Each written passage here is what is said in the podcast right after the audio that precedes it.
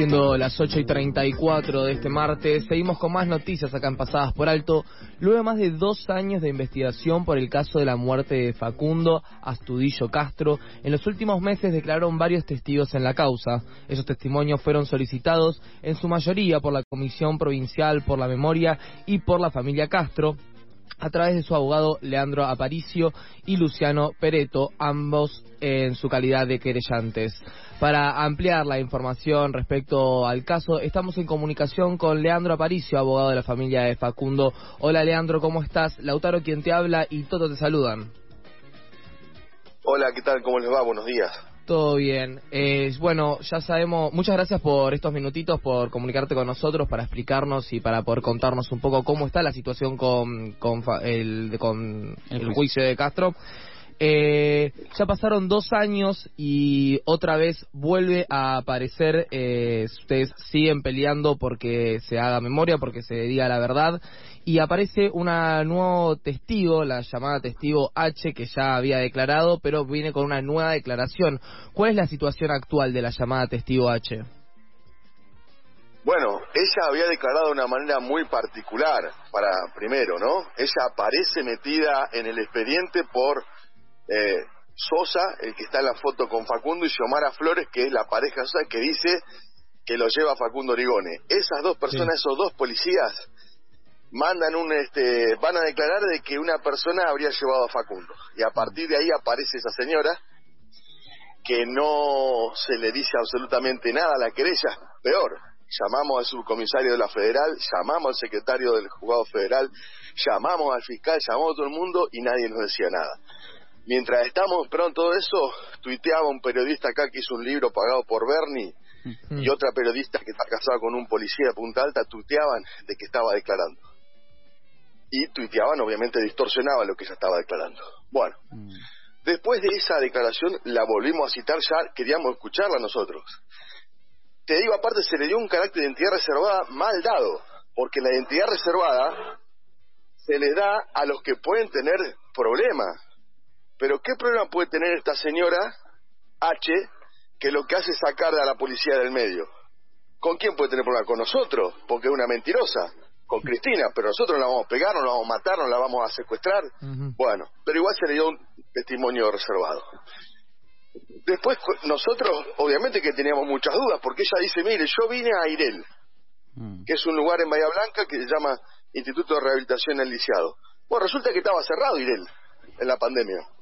Entonces, en febrero de este año, quiero decir una cosita, no está mal la jueza Marrón, no está mal el fiscal Ulpiano Martínez, hay un nuevo juez desde febrero del año pasado, de este año, perdón.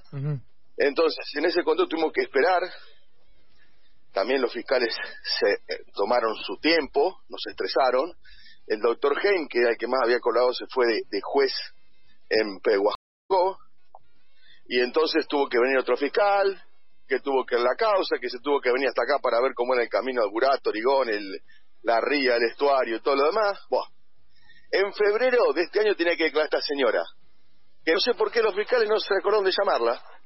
Y en mayo, bueno, le pedimos nosotros, tráiganla, y antes de que vaya a declarar, sale esta señora a hablar con este periodista, dándole una nota exclusiva. Ahora yo no sé si era identidad reservada, cómo aparece y cómo va, no importa. Viene a declarar, Obviamente que le preguntamos todo lo que yo le preguntaba, no me quería contestar. El fiscal le decía, mire, señor, te tiene que contestar, no puede callarse. Si usted se calla o oculta, es un testigo reticente que es parecido al falso testimonio. Bueno, mm, puntualmente dijo que venía a, a y dijo que era mentira, dijo que venía a ver una persona, no quiso decir quién era, le pedimos que nos entregue la agenda, nos dijo que no, entregó a través de su abogada, fue con abogada a declarar, no se dejó pasar porque los testigos no pueden declarar con, con abogados, mm. y este mandó al juzgado una hoja, fotocopia de esa agenda toda tachada, así que no sé qué uno puede ver con algo todo tachado. Entonces le pedimos a los fiscales que le pidan al juez que le diga a la señora que acompañe la agenda. La señora no la quiso acompañar, se la allanaron y está siendo peritada para ver qué datos. ¿Por qué? Porque esta señora eh, tenía un nombre anotado que era Alberto, que para nosotros puede ser Alberto González. Alberto González, para quien no sabe, es el policía de Origone, que dice que es el último que ve a Facundo que llama a la comisaría de Menos que Menos dicen que lo dejen seguir. Bueno, González dice que estaba a 5 kilómetros de Origones con su camioneta en paralelo a la ruta. Y esta señora dice que lo levanta en la entrada de Origones con la camioneta perpendicular a la ruta.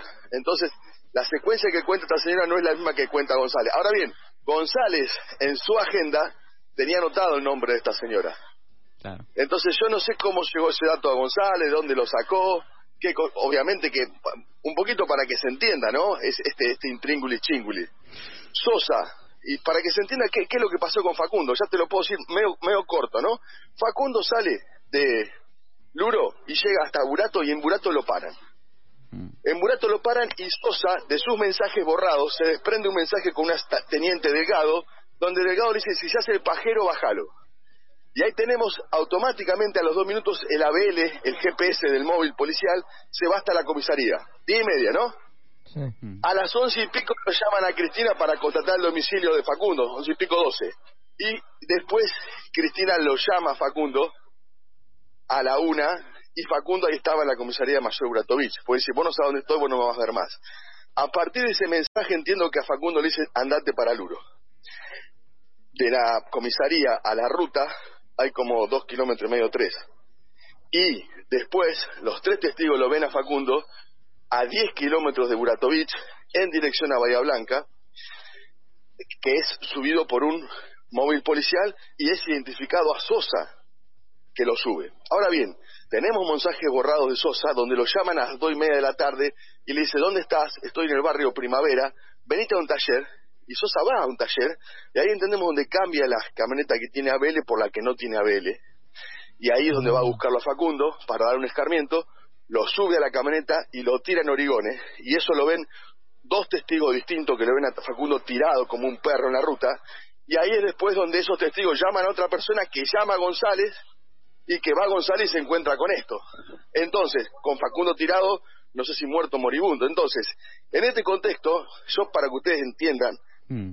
Eh, Origone es un pueblo que tiene 140 habitantes, 40 en un geriátrico. O sea que no hay ni pelea de borracho, nunca pasa nada. Es un lugar donde nunca pasa nada. En ese contexto hay ocho, ocho llamadas borradas del teléfono de González borradas, ¿eh? se, mm. se, por, la, por las empresas telefónicas, donde llama ocho veces a la comisaría de menos. ¿Y qué le dicen ahí? Carga el pibe y llevarlo y guardarlo. Por eso se encuentra ADN en la camioneta de González atrás mm. y después en, el, una habitación de la comisaría Origones se encuentra la vaquita de San Antonio en agosto de 2020 y la turmalina en enero del 2021. Entonces eso más o menos es la explicación somera de lo que pasó. Mm. Leandro acá, Toto, ¿cómo estás? Eh, quería consultarte si aparte de los testigos de, eh, y de las declaraciones, ¿hay algún otro avance en la causa? Eh, y si también hay alguna manera de que se contemple las intervenciones políticas de, nombradas a Bernie y la injerencia que tiene respecto a los periodistas dentro de la misma. Entiendo que también la mamá de Facundo dentro de poco va a estar pasando por diputados para, bueno, contar sobre el caso, ¿no? Eh, ¿Qué tal? ¿Cómo estás? Mira, te contesto por el final. La mamá de Facundo estuvo la semana pasada invitada ah, por Romina del Pla eh, mm. para hablar contra Gatillo Fácil. Mm. Eh, se fue el domingo a la noche en colectivo, estuvo allá y se volvió en colectivo a seguir trabajando, ¿no? Mm. Y por supuesto, por supuesto que no, pero un poquito antes de llegar a Bernie, lo que nosotros denunciamos, y vamos en ese sentido, de la complicidad del gobierno municipal de Villarino en por un lado, encubrir el homicidio y por otro lado, encubrir a la policía y por otro lado, en distorsionar o alterar informes de patentes, sacando de esos informes el dato de los testigos que vieron a Facundo. Aparece un informe el día 13 de julio donde eh, los testigos, eh, el, el, coche con los tres testigos aparece volviendo de Bahía Blanca para Villarino y en otro informe que manda la municipalidad lo sacan. Eso es lo que le permite a un medio que se llama La Brújula poner en duda y decir que los testigos no pasaron ese día. Bueno, esas son dos maniobras que se hicieron dentro del municipio de Villarino, por supuesto, eh, con la complicidad y con la anuencia y en conjunto con el ministro de Seguridad Berni.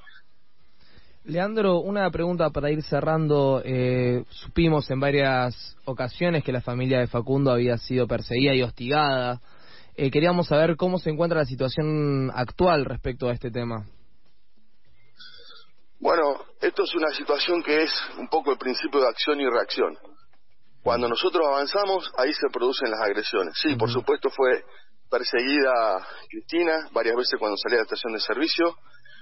Su, su hijo, su hijo más grande, no no no viene al caso, pero también se, se le infiltraron eh, en, su familia policías.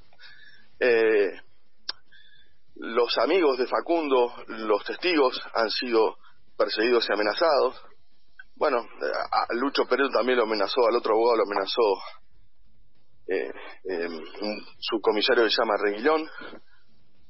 Y, y perdón, estoy caminando. Y, y, y nada, nosotros también hemos ido, a, a mí me han pedido cuatro millones de, 5 millones de pesos, este periodista que escribió el libro de Bernie, Bernie dice, el diario acá, el Pasquín es la nueva provincia, dice que Bernie me hizo un juicio también a mí, desde el colegio de abogados me han hecho denuncias, tengo seis denuncias por esta causa en el colegio de abogados, tengo, bueno nada, sí, a todo lo que hemos colaborado en mayor o menor medida, mucho más se siente a la, a, la víctima principal que es Cristina y su familia la han amenazado, y esto va a continuar si la investigación avanza.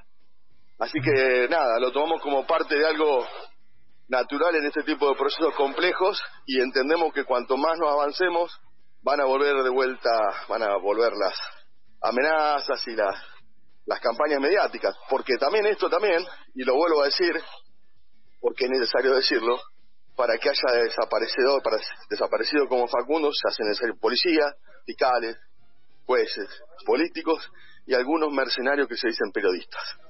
Dugan, Kaplan, Sasso, este García que está en América.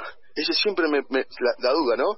Eh, si es un policía infiltrado, este está el proyecto este que te mandan infiltrar policía en todos lados, si es un policía infiltrado o si es un policía frustrado, pero que tiene una cara de policía terrible y todo lo que ha dicho en este caso de Facundo fue en, en, este, en el sentido de desviar la investigación. Y estos tipos siguen hablando después, ¿no? Le siguen pagando y siguen siendo mercenarios de, de desinformar y bueno le, a, uno un poco le te, te, te, agarra una úlcera como el pobre presidente también que tanto nos ayudó. Sí.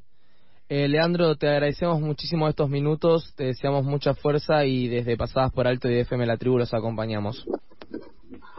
No el agradecido soy yo por todas las veces que, que me he podido comunicar con ustedes por el apoyo por las palabras y la buena onda que, que, que siempre he sentido tanto nosotros Lucho y Cristina. Así que un abrazo y nos estamos viendo en cualquier momento.